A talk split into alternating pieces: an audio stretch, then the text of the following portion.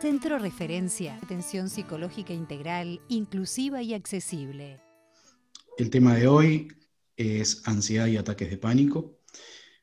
La charla, la charla de hoy es la, última del ciclo de charlas del, año 2020, un ciclo de charlas que nos llevó dos meses, dos meses y algo, eh, con diferentes temas, eh, un público variado y que bueno, nos llenó de satisfacción haberla realizado este año y la idea es el año próximo, quizás con no tanta asiduidad, o sea que con capaz que una charla por mes o una charla cada 20 días, no, no una charla por semana, pero la idea es poder, poder replicarlas con temas nuevos y con, con sugerencias de ustedes. Hoy vamos a charlar un poquito sobre la definición, qué se entiende por, por ansiedad, qué síntomas son los que, los que están asociados a, la ansiedad. ¿Qué lo causa? Si hay alguna causa eh, que, sea visible sobre, sobre la ansiedad o ataque de pánico. ¿Y qué se sugiere hacer en estos casos? Bien. Como para, para ir definiendo un poco la ansiedad. La ansiedad en sí puede ser, podemos hablar de, como un síntoma, como un rasgo de personalidad o como un trastorno. ¿Bien? Como un síntoma de, algún, de algún, otro trastorno que tenga asociado eh, un, síntoma ansioso, un rasgo de personalidad, es decir, que nosotros tenemos como más predisposición a, justamente sentir ansiedad en diferentes ámbitos o diferentes situaciones, o ya un trastorno, que ya nos afecta el, día a día. ¿bien? En sí la ansiedad no es algo malo, no es, no es como, como, dice ahí en la, presentación, no, no es, no, es, no es dañina en sí misma. O sea, la ansiedad en sí nos, nos prepara para, hacia, hacia un evento, eh, digamos que peligroso. Bien. Entonces, podemos, podemos diferenciar quizás qué es, eh, qué es sentir miedo con qué es sentir ansiedad. Bien. La ansiedad puede ser generada por un peligro externo o un peligro interno. Bien. El miedo, el sujeto conoce, en, el caso del miedo, el, sujeto conoce cuál es el peligro, ¿no? es palpable. En el caso de la ansiedad, ahí es, eh, ya un, objeto desconocido para, para el individuo y por eso es tan estresante también.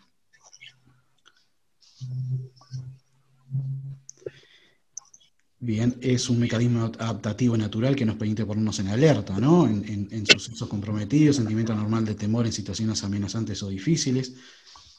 ¿Qué quiere decir esto? Un poco como, como eh, en, palabras simples, siempre defino la ansiedad como eso, como ese temor, como que le tenemos miedo, por ejemplo, tenemos miedo a un perro, ¿no? Entonces le tenemos mucho miedo a ese perro y, es como ver ese perro, que en realidad sabemos que quizás está lejos o que quizás no existe, pero siento que el perro está a mi lado. Entonces tengo terror, tengo terror, siento que en todo mi organismo la respuesta es como si el perro estuviese a mi lado, pero en realidad ese perro no existe. Hay un micrófono encendido, por favor solicitamos que los apaguen.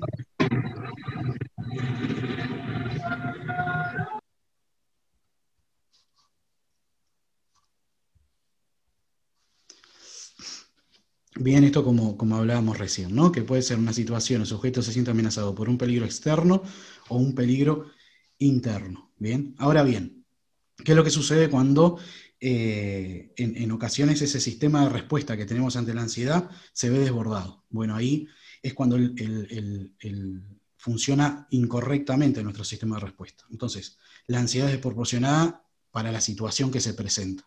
¿no? Por ejemplo, tenemos un examen. ¿No? Tenemos un examen, podemos sentirnos nerviosos, ¿no? Pero no al punto de sentir, digamos, una presión tal que no nos permita justamente poder concentrarnos, poder, eh, ¿no? poder prepararnos o incluso poder darlo, el examen.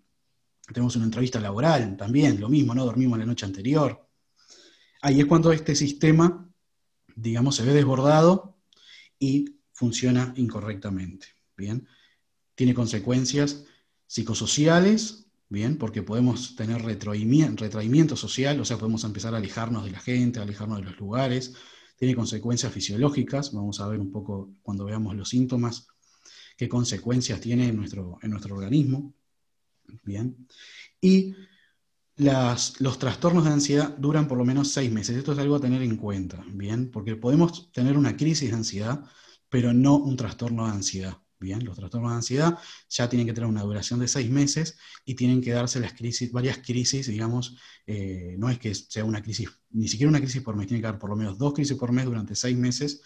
De todas formas, las crisis de ansiedad se ven como, se ven en, mayor repetición, digamos.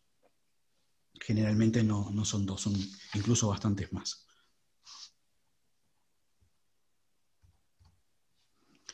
Bien, los síntomas de, la ansiedad. Tenemos síntomas que son emocionales y síntomas que son físicos. Bien, a nivel emocional tenemos una preocupación excesiva e intrusiva que interrumpe el desempeño de las actividades diarias.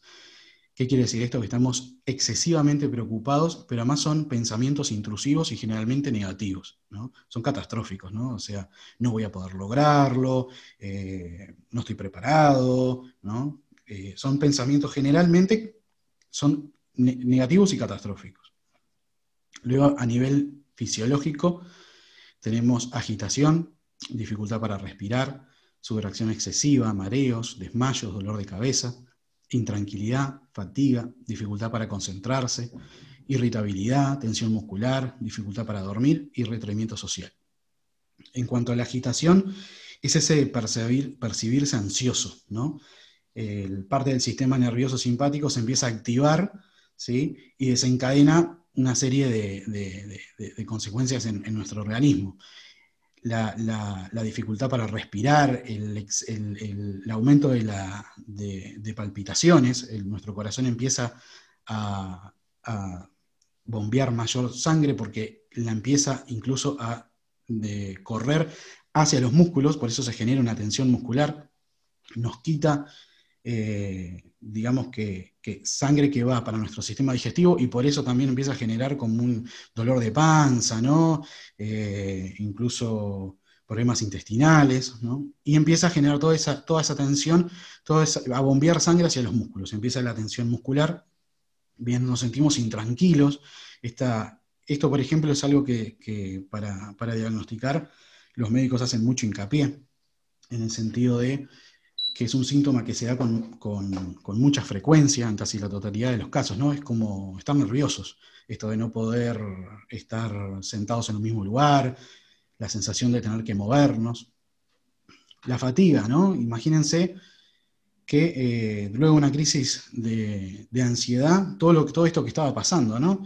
Empezamos a, a, aumento de palpitaciones, empezamos a sudar, sentimos mareo, dolor de cabeza, estamos intranquilos. Bueno, genera una fatiga que generalmente se da luego del episodio.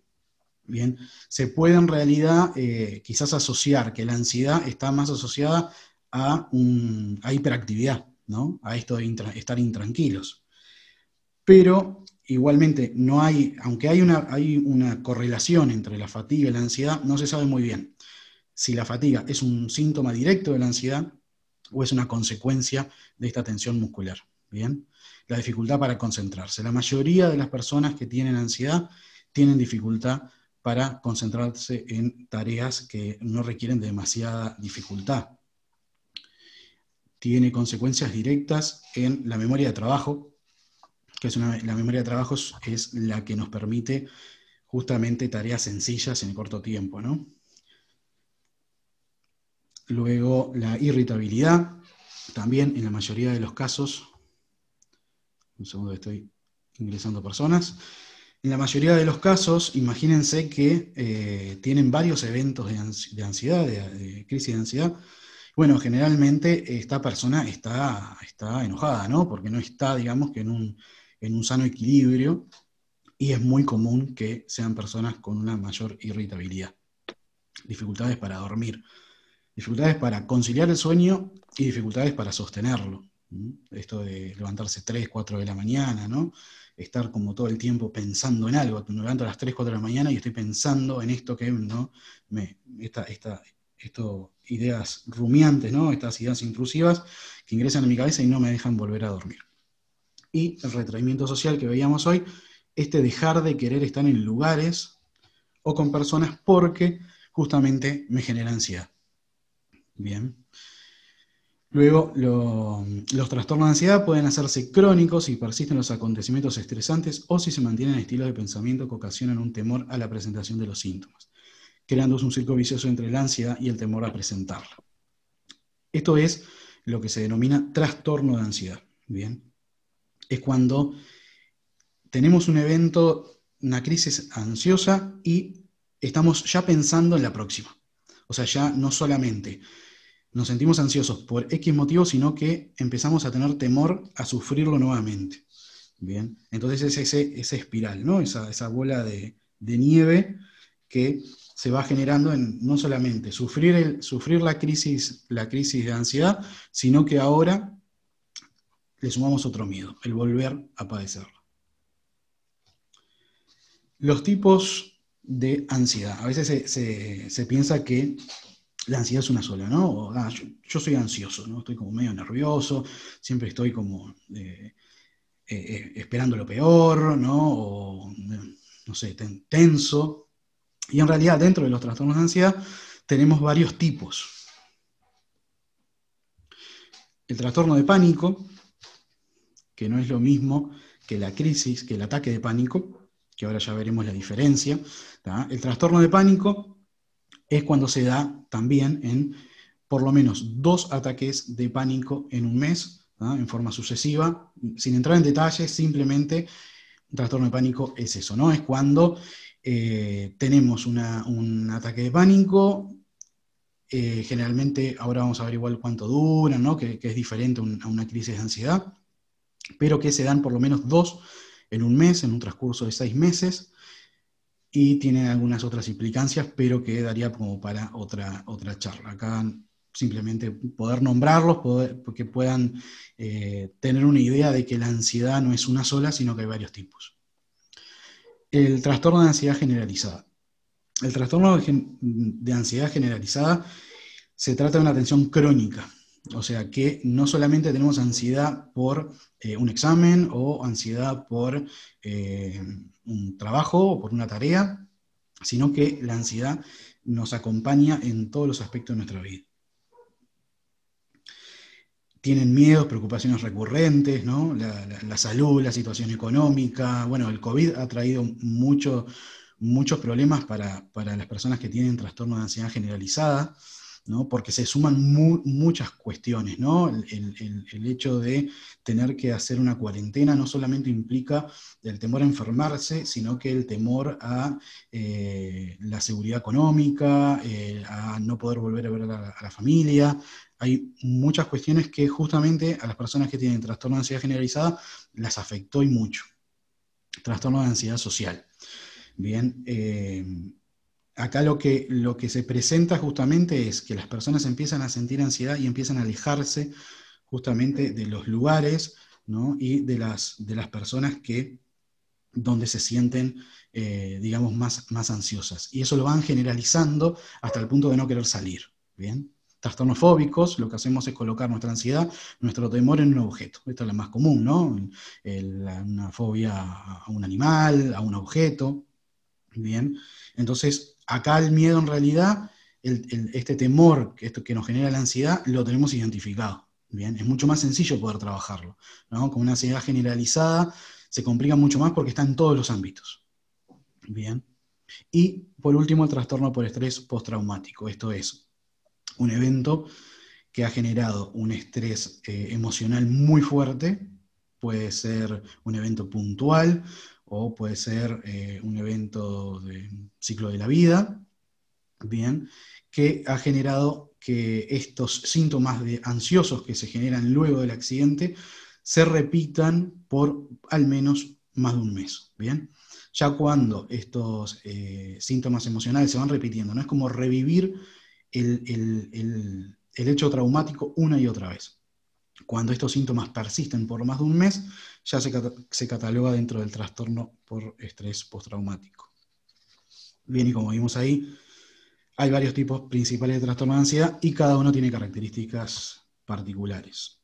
Podemos hablar de, las generalidades de lo que es la ansiedad, pero cada uno de esos trastornos tendrá características particulares y que lo hacen diferente al resto. En cuanto a las, a las causas, bien, podemos pensar en causas genéticas. Bueno, mis padres, mis abuelos, eh, son ansiosos, se, catalogan como ansiosos o han tenido crisis de ansiedad, no, sí, mi padre, mi madre ha tenido ataque de pánico, bueno, no se transmite la ansiedad, sino lo que se transmite es la predisposición. Vamos a tener quizás más probabilidad de tener algún evento de, crisis de ansiedad o crisis de ataque de pánico si alguna, alguna persona de, nuestra familia lo, tiene o lo ha tenido. Luego pueden haber causas circunstanciales, ¿no? Hechos traumáticos, un accidente de tráfico, robo, incendio, ¿no? En esto que vimos eh, que se cataloga dentro del estrés postraumático. Experiencias vitales significativas, ¿no? Embarazo, eh, en lo laboral, ¿no? El que te despidan, conseguir un trabajo, un ascenso, eh, reestructuras, enfermedades, ¿no? Propias o ajenas de amistades, de la propia familia. Bien nos pueden generar, digamos, alguna crisis de, ansiedad. Consumo de drogas. Las anfetaminas, éxtasis, LSD, pueden causar ansiedad. No se cataloga como una crisis de ansiedad un ataque de pánico si fue desencadenante, bien, del consumo de drogas. Esto es algo a tener en cuenta, ¿no? Una, persona, digamos que no está, no está catalogada dentro de un trastorno de ansiedad, sí lo provocó justamente el consumo de drogas, ¿bien? Pero sí puede ser tendiente a causarlo luego. Bueno, después otras, otras, otras sustancias, ¿no? Como la cafeína, por ejemplo, también si, si somos, tenemos predisposición a tener ansiedad, la cafeína lo que va a hacer justamente es aumentar esta probabilidad.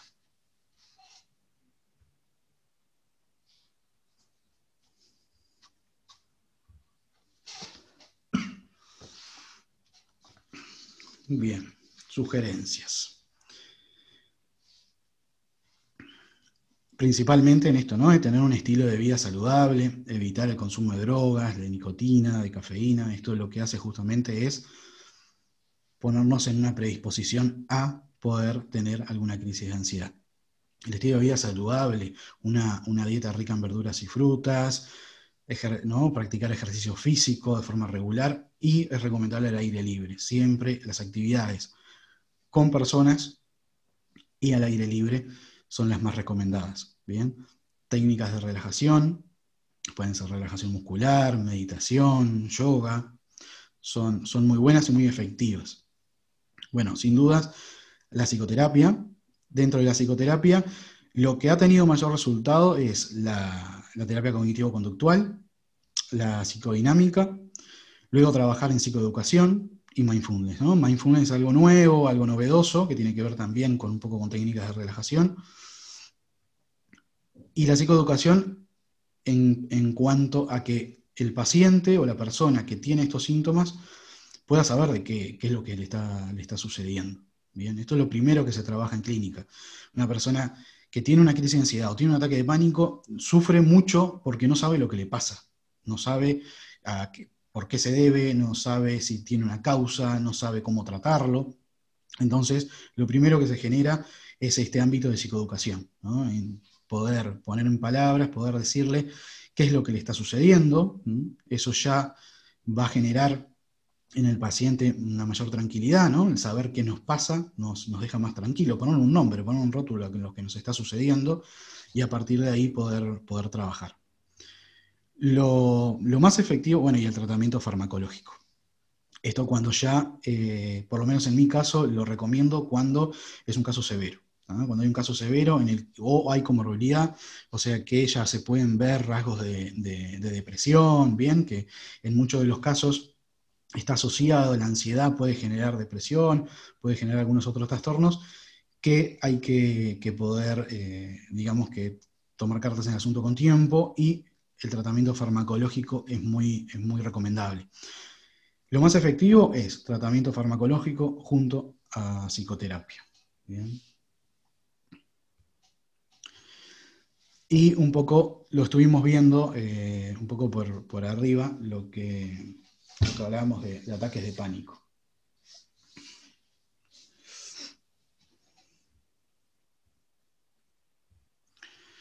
Bien, aparición repentina habitualmente en 10 minutos. ¿Qué significa esto de los 10 minutos?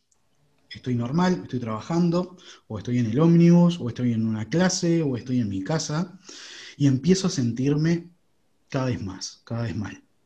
Cada, cada, vez siento como que me cuesta respirar, ¿no? siento que eh, se me oprime el pecho, siento tensión muscular, ¿no? cada vez más, cada vez más, cada vez más, y la, digamos que la gráfica, si esto lo, viéramos como una gráfica, a los 10 minutos alcanza el punto máximo. Bien, a los 10 minutos es cuando me siento peor. Luego irá disminuyendo, bien, y más o menos dura entre 20 y 30 minutos un ataque de pánico. Bien. De una sensación incontrolable de malestar y aprensión intensos, miedo, terror, cuando no existe ningún peligro real o causa aparente con frecuencia asociada a una idea de catástrofe inminente, sensación de muerte o estar perdiendo el control, junto a una urgente necesidad de huida. ¿En qué se diferencia esto con la crisis de ansiedad? Acá realmente la persona siente que se muere, ¿bien? Siente que eh, es, muy común confundirlo con, por ejemplo, con un ataque al corazón, ¿bien?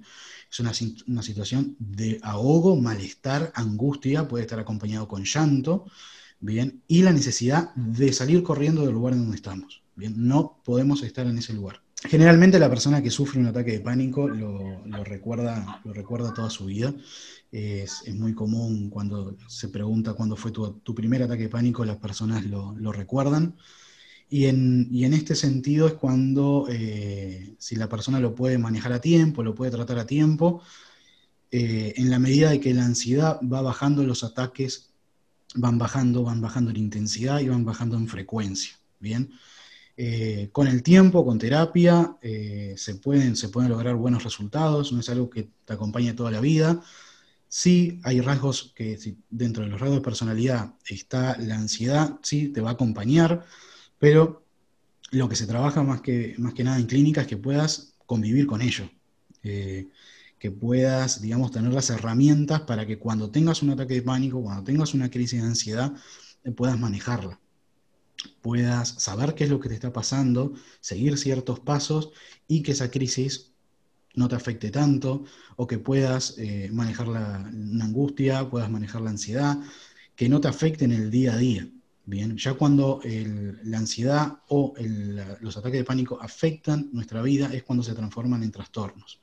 Bien, lo recomendable es que ante, ante la presencia de alguno de estos síntomas se pueda, se pueda consultar a un profesional, se pueda trabajar a tiempo, bien, como, como, en, toda, como en todo trabajo clínico, al menos eh, de mi parte, no hay plazos. Yo no puedo poner un plazo eh, y decir, bueno, mira, estoy con ansiedad, estoy con ataque de pánico, quiero que eh, trabajemos y en un mes ya no tenerlos, o en un mes ya sentirme mejor. Eh, cada persona, cada, cada persona es un individuo diferente, los síntomas van a repercutir en esa persona diferente y las herramientas para trabajar con ese individuo van a ser diferentes. Más allá de que se pueden trabajar ciertas técnicas, que son las más comunes, no tienen la misma efectividad con algunas personas que con otras. Pero siempre la recomendación es eh, asistir a, un profesional, ¿bien? Porque también suelen confundirse algunos síntomas con otras afectaciones eh, y por eso es que eh, lo mejor es poder tener un diagnóstico a tiempo.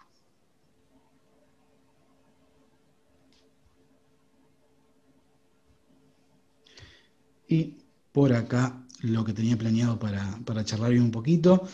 Hay algunas otras cuestiones quizás que hayan quedado algunas dudas o algunas preguntas que las podemos, las podemos ir charlando a continuación.